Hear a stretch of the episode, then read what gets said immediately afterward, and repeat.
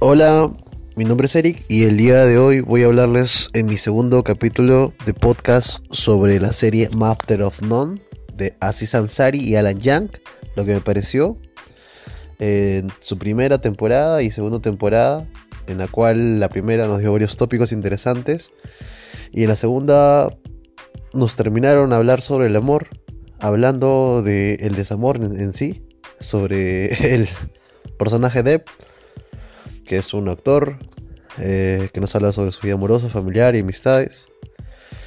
Y bueno, básicamente eh, haré un tópico de su primera temporada y segunda temporada de Master of None.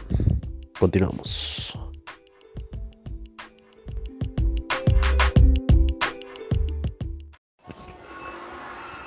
Chao, Francesca, ¿cómo estás? Es- estoy bien, muy bien. ¿Y qué tal tú? Tengo grandes noticias. Voy a estar en un nuevo show con el chef Jeff. Seremos él y yo viajando y comiendo. Se acabó Batalla de Cupcakes. Eso suena genial, me alegro muchísimo.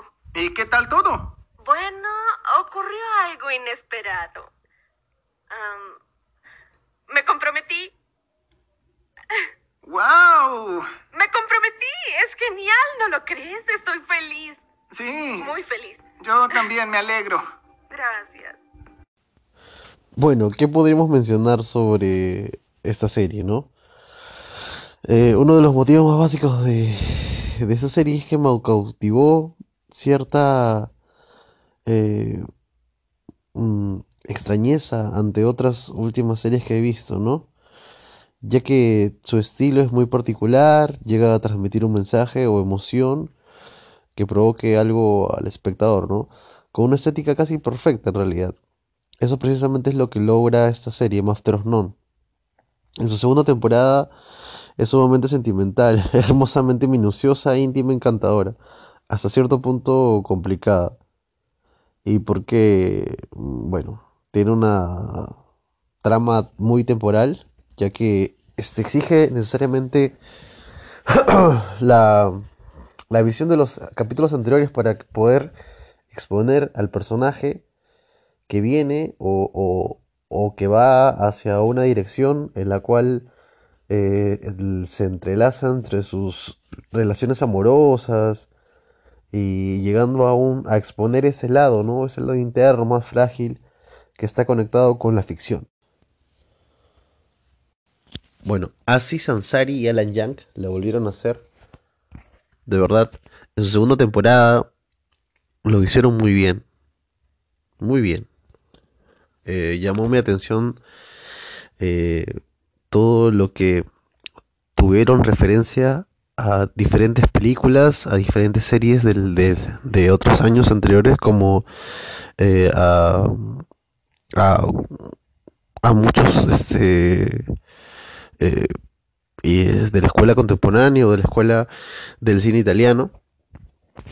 Incluso podríamos definir que es de cierta manera un- una obra de arte, ya que eh, tuvieron muchos este, momentos en la cual la perspectiva, el color, incluso la fotografía fue eh, impecable para todas, este, para la efectividad de ese de esa transmisión del mensaje que nos da a través de cada temporada, ¿no? A ver, ¿qué más podría comentar sobre esta serie? Es que, mire, em, cada temporada podríamos decir que nos, nos relata de la vida del personaje principal que es Depp, que es un treintañero actor que trata de vivir la vida amorosa mientras va pasando este su vida, ¿no? Podríamos definir las temporadas como un pasar de dudas, ¿no? El probar del todo, el no saber qué es lo que quiere, enfrentar a la vida, los problemas, las situaciones, otra vez que toma el mismo Depp las decisiones, ¿no? En la segunda temporada arranca cuando eh, Depp deja a su novia Rachel, que es una novia que ya tiene varios años de convivencia, o sea, creo que dos, si no me equivoco, y ella se va a Japón, y él viaja a Italia inesperadamente porque eh, Rachel regaló una máquina de pasta, o bueno, una, un electrodoméstico para hacer pasta y Depp lo que hace es tratar de especializarse en la pasta y se va nada más y nada menos que a Italia. Entonces así comienza la segunda temporada con este viaje a Italia y se involucra en el mundo de la pasta que funge como homenaje a todas esas películas de Miguel, Miguel Ángelo Antonini Federico Fellini y, y toda esa escuela, ¿no? Clásicas del cine italiano que nos trasladaron a la industria de las, de las series contemporáneas, como, como en esta eh, serie que es Master of None, que lo logró en realidad con la narrativa, e incluso ese primer capítulo que, que lo hace blanco y negro totalmente, ¿no? La ruptura de la narrativa es la más fuerte de esa serie. El contrapunto son los pilares más fuertes de la serie.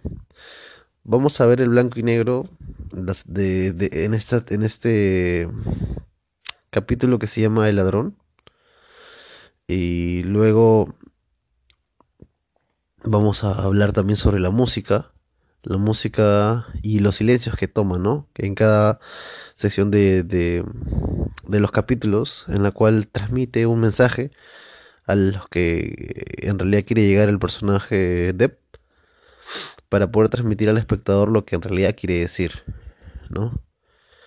Hay un capítulo que me llama la atención que se llama eh, New York I Love You, y que es este un homenaje netamente a la vida de un neoyorquino, en la cual está em, cómo se podría vivir en esta caótica y tan maravillosa ciudad de Nueva York, ¿no? Y nos hace pasar entre los roles entre desde un taxista hasta una mujer sordomuda hasta un portero en un hotel. O sea nos hace como que tratar de vivir el papel de cada una de estas personas que, que tenemos como de la vida diaria que vemos no de ahí Tep toma un, un cambio cuando decide regresar de Italia y vuelve a tener su su vida acá en Nueva York, donde pasamos a, de las obras de teatro a simplemente una una un, papel en una productora para poder conducir un programa de batalla de cupcakes que vendría a ser como de concurso entre que dos personas hacían un cupcake y solamente él lo que decía era invitaba a un artista o un presentado un mago o un bailarín o un actor el cual decía quién es el que ganaba. Básicamente era un programa sin sentido que tenía él como conducción y que estaba cansado de, de, de seguir con ese programa ya que no tenía ningún sentido ni contenido para él no para muchos porque muchos amigos no entendían por qué ese programa tenía tantas tantos espectadores, ¿no? Bueno, luego podemos hablar de los los personajes, los amigos de Tep, en este caso eh, de Denise, Denise que es una personaje lesbiana el cual este, la ha acompañado aproximadamente por el resto de su niñez y, y su vida, ¿no? Y de ahí podemos hablar sobre eh, su otro amigo, no recuerdo ahorita muy bien, pero era un, amigo de, de también de la infancia, el cual surge una una ruptura eh, emocional cuando su, su amigo Arnold, Arnold, Arnold es el que es el secuaz de, todas esas aventuras que Depp tiene que hacer, ¿no? Comer en Italia me parece genial. Comer en Italia me parece genial. Viejo, ¿qué onda contigo? ¿Qué tal Nueva York y tu situación amorosa? Sinceramente, Arnold es un peligro ahora. Me inscribí en todos los sitios de citas y está funcionando. ¿Estás con alguien siempre? Es decir, sí, pero no solo por el sexo. Conozco a gente increíble. Mira, te presento a Kristen. ¡Bella! Lo sé. Es artista, me hace reír, es bella, me llevó de viaje al norte del país, alimentamos un pato, me caí de un columpio, la amo. Uh, por cierto, eh, ¿podrías grabarme? Claro.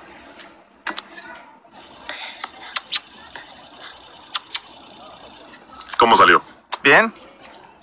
Oh, es perfecto. Voy a enviárselo. Hola, linda.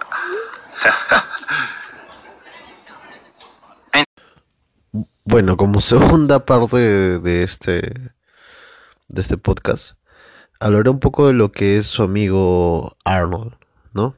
Ya que hay un eh, capítulo en el cual él viaja a Italia para visitar a Depp y no solamente para visitarlo a Depp, sino para acudir a la novia, a, la boda de su exnovia, el, el cual compartió muchos años.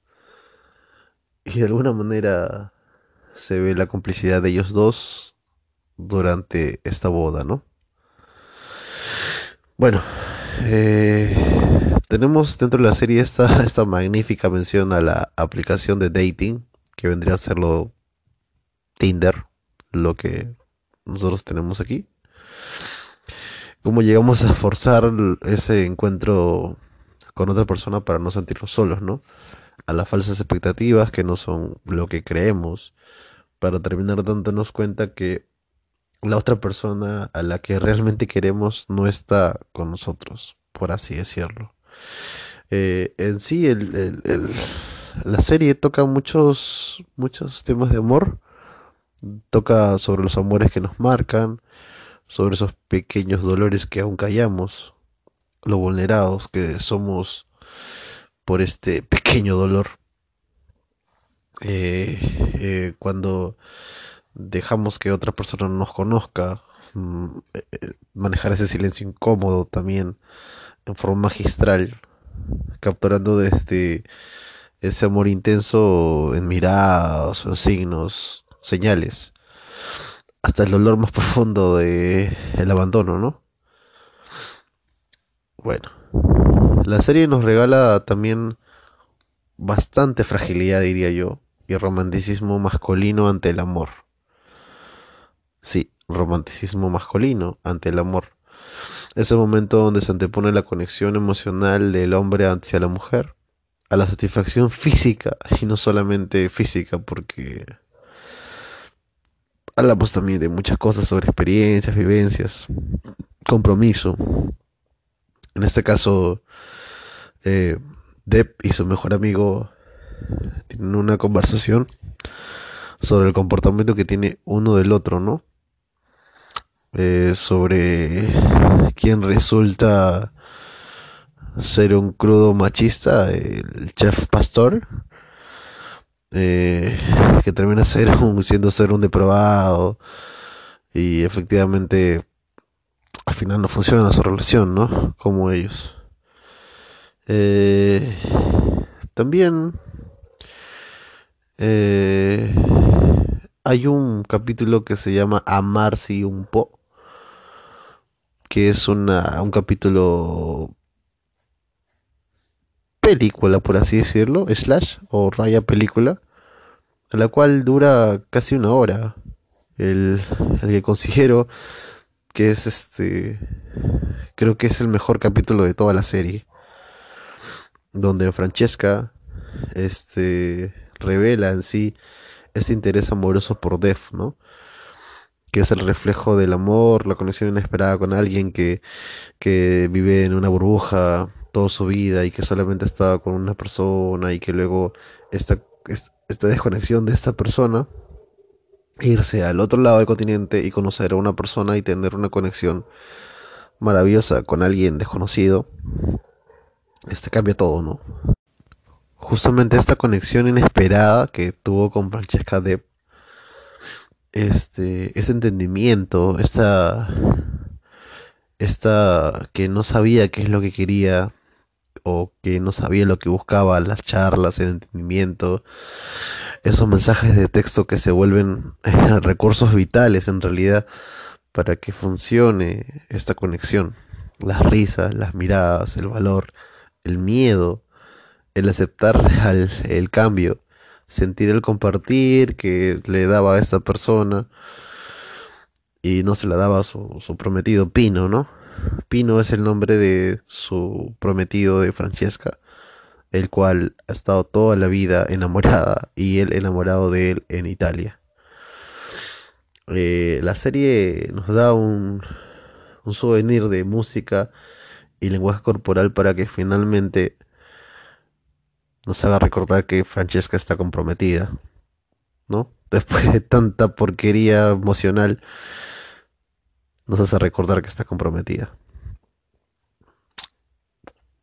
Crudo como en la vida real, en realidad. Donde el amor que se idealizaba casi perfecto se convierte en un estrellato contra la realidad, ¿no?